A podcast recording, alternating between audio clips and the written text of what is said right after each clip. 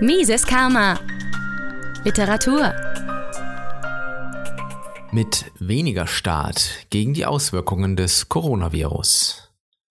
Ein Artikel von Peter C. Earl und Jeffrey Tucker.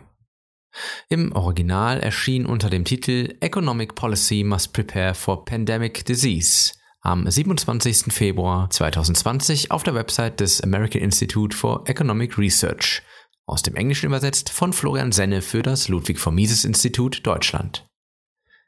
Die Möglichkeit einer Pandemie, insbesondere einer Pandemie mit so vielen Unbekannten wie bei Covid-19, sorgt dafür, dass wir uns auf das Wesentliche konzentrieren. Der sprichwörtliche Wendepunkt war für US-Amerikaner anscheinend der Aschermittwoch 2020. An diesem Tag ging die öffentliche Meinung von dies ist nicht wirklich eine Bedrohung zu dies könnte schnell sehr ernst werden und alles ändern über. Asche zu Asche, in der Tat. All die merkwürdigen Obsessionen der politischen Klasse, vom Verlangen Milliardäre zu plündern bis zur Leidenschaft für die Einebnung von Handelsdefiziten, erschienen auf einmal sehr unwichtig, wenn ein Massensterben durch eine Krankheit möglich scheint. Wenn der führende Reporter der New York Times für medizinische Themen zugibt, dass er Lebensmittel und Masken hortet, scheint die Lage wirklich ernst zu sein. Vor nicht einmal einem Monat erwähnte das AIER, American Institute for Economic Research, eine Tatsache, die den meisten Menschen wohl unbekannt ist. Der US-Staat besitzt zurzeit das Monopol bei der Bekämpfung von Pandemien.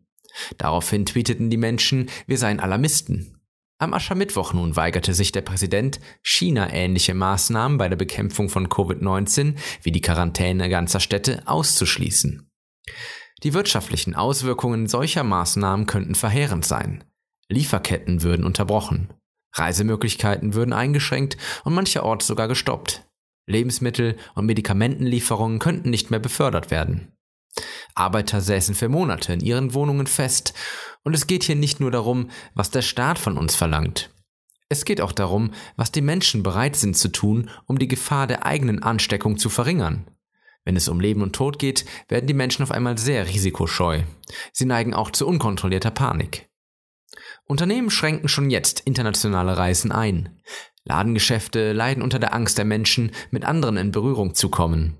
Restaurants, die Unterhaltungsindustrie, Messen, Sportveranstaltungen, Konzerte, die gesamte Tourismusbranche und noch viele mehr sind davon betroffen. Die Spielzeughersteller spüren schon jetzt die Auswirkungen.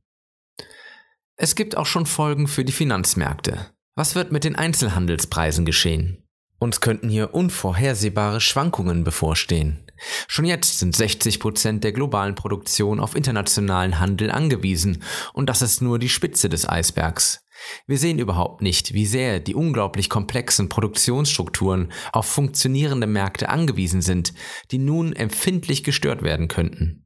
Es gibt bis jetzt nur wenige Untersuchungen über die möglichen Auswirkungen auf die Wirtschaft. Eine Untersuchung des Congressional Budget Office aus dem Jahr 2006 hat ergeben, dass eine Pandemie von den Ausmaßen der Grippe von 1918 zur Senkung des weltweiten BIP um 4,25 Prozent führen würde. Die Folge wäre eine schmerzhafte Rezession. Die Reaktionen der Politik bleiben bis jetzt beschränkt auf die Bitten örtlicher Behörden um mehr Geld für Vorbereitungen. So berichtet das Wall Street Journal. Zitat Mittlerweile bemüht sich der New Yorker Governor Andrew Cuomo um weitere staatliche Mittel für die Vorbereitung. Beamte des Staates Connecticut berichten, dass Knappheit an medizinischen Handschuhen und Masken besteht. Gemeinden in Kalifornien, so auch San Francisco und San Diego, haben die Menschen gewarnt, sich auf einen möglichen Ausbruch vorzubereiten. Zitat Ende. Wie wäre es mit folgender Idee? Senkt Steuern, Zölle und andere Handelsbarrieren, und zwar sofort und in genügendem Maß. Jetzt ist nicht die Zeit, künstliche Barrieren aufrechtzuerhalten. Reißt sie ein, und zwar jetzt. Dabei handelt es sich nicht um künstliche Stimulierung. Dies sollten wir auch unabhängig von der aktuellen Situation tun. Allerdings ist die Angelegenheit angesichts einer durch eine Epidemie ausgelösten Rezession noch viel dringender. Dies ist eine weit bessere Methode als eine lockere Geldpolitik oder mehr staatliche Mittel, die beide weder Handel noch Produktion aufrechterhalten können. Außerdem müssen die Preise für wichtige Güter, zurzeit Masken, steigen können, ohne dass wegen Preistreiberei dagegen vorgegangen wird, damit die Produktion dort ausgeweitet werden kann, wo die höchsten Gewinne winken und so die Nachfrage befriedigt werden kann. Zurzeit haben die USA ca. 50 Milliarden US-Dollar an Zöllen gegen Importe aus China verhängt, was zu chinesischen Vergeltungszöllen in Höhe von 112 Milliarden US-Dollar geführt hat. Die Staaten sind oft die Letzten, die eine Krise kommen sehen, und ihre Antwort verschlimmert sie oft noch oder sorgt für neue Krisen oder beides. Das Beste, was Regierungen angesichts von Krankheitswellen, Naturkatastrophen und anderen Krisen tun können, ist, sich fernzuhalten. Als erstes in Bezug auf Politik. Etwas, das wir außerdem tun können und tun sollten, ist, Freiheit zu verbreiten. Die totalitäre Regierung Chinas, dem Ursprungsland der Coronavirus-Pandemie, hielt Informationen zurück und führte Beobachter aus anderen Ländern in die Irre, bis dies nicht mehr möglich war.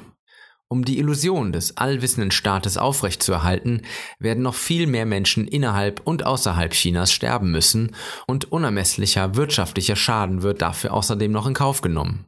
Und wir sollten nicht vergessen, dass die wahrscheinlichste Quelle des Coronavirus, der Verzehr exotischer Tiere, in China lag, wo über 150 Millionen Menschen unterernährt sind. Die Aussicht auf Quarantäne oder andere Formen staatlicher Einschränkungen können die Menschen davon abhalten, Informationen zu teilen, wenn dies am nötigsten ist.